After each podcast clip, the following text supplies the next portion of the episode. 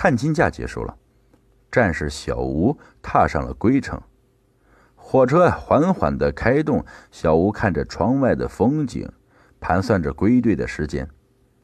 行李箱里啊，带满了家乡的土特产，有红枣、核桃、花生，还有一瓶好酒。回家之前呢，小吴许诺要带好吃的回来犒劳大家。小伙子，你是当兵的吧？是啊，你有什么事吗？小吴对面。是一位白发苍苍的老人。没什么事，几天前长江出现险情，我的家乡受灾了。听说几个战士在救灾的时候牺牲了，年纪轻轻的就……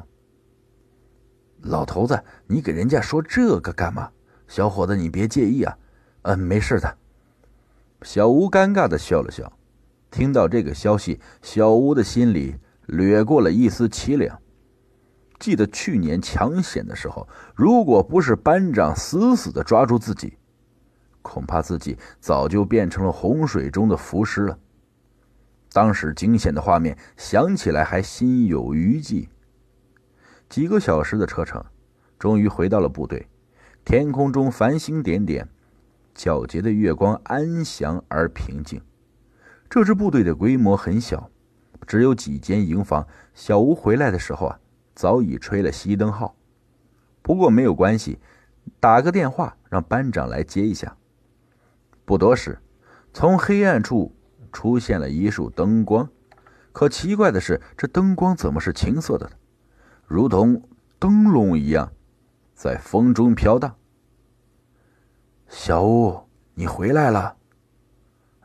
班长，你可吓了我一跳，青色的灯光，你可真是够超前的。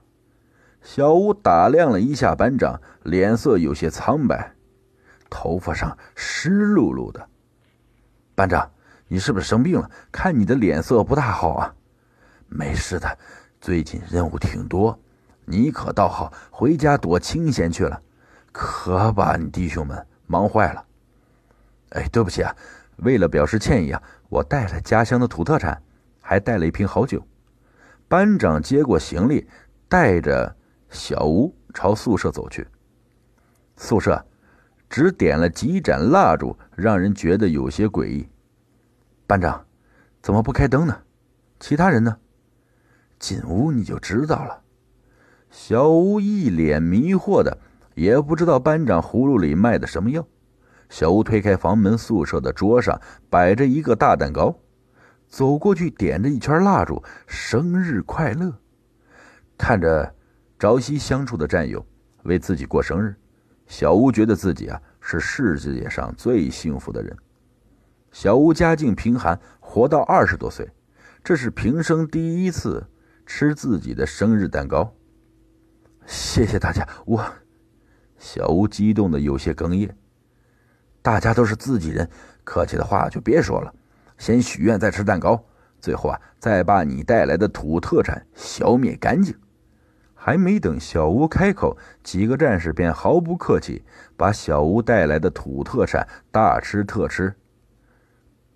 注意点形象啊，给我留点核桃，别都吃了。副班长一边说，一边往口袋里装核桃。班长，小张，抢我的红枣，你管不管？别闹了，都过来吃蛋糕。小吴啊，你先许个愿吧。我希望我们大家。永远都是好兄弟，干杯！小吴，呃，你给我们讲个笑话吧。没问题啊，我的笑话保准让你们乐一辈子。哎呦，不好意思啊，我先上个厕所，等我回来。小吴抄起一张报纸，飞一般的朝厕所跑去。从厕所出来，小吴手里啊还剩下半张报纸。借着厕所微弱的灯光，一条新闻。让小吴魂飞魄散。今日早报：抗洪抢险中牺牲的五位战士遗体已经找到，经确认，他们是报纸中提到的五位烈士，竟然是自己朝夕相伴的战友。那屋里的是人还是鬼？小吴拔腿想跑，可是他站住了。他们牺牲了，也不忘给自己过生日。就算是鬼，又有什么可怕的？小吴整理了一下情绪，回到了宿舍，看到战友亲切而熟悉的面容，仅有的一丝恐惧也一扫而光。小吴的故事讲到一半的时候，悲伤的情绪再也控制不住，他呜呜的哭了起来。小吴，我想你已经知道了事情的经过，我们只是怕你害怕，才不敢。其实我们几个都是鬼。十二点之后，我们就会到该去的地方。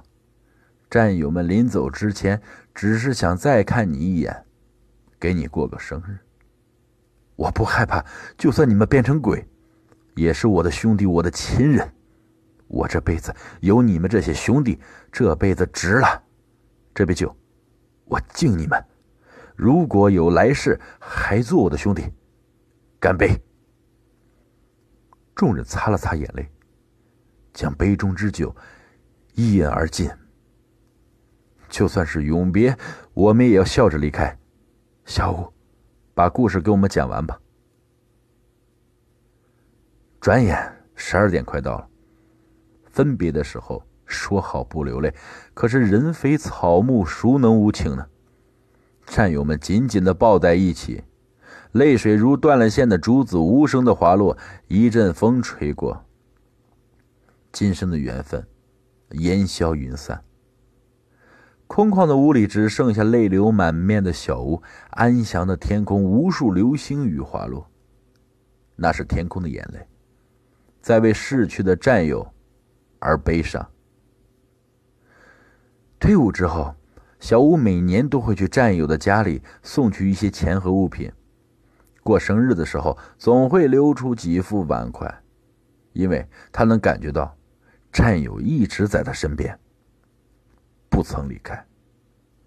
转眼五十多年过去了，小吴再一次来到战友的墓碑前，白发苍苍。白发苍苍的他，已经快走到了生命的尽头。他知道自己和战友团聚的日子不远了。夕阳西下，小吴依靠着战友的墓碑，安详的闭上了眼睛。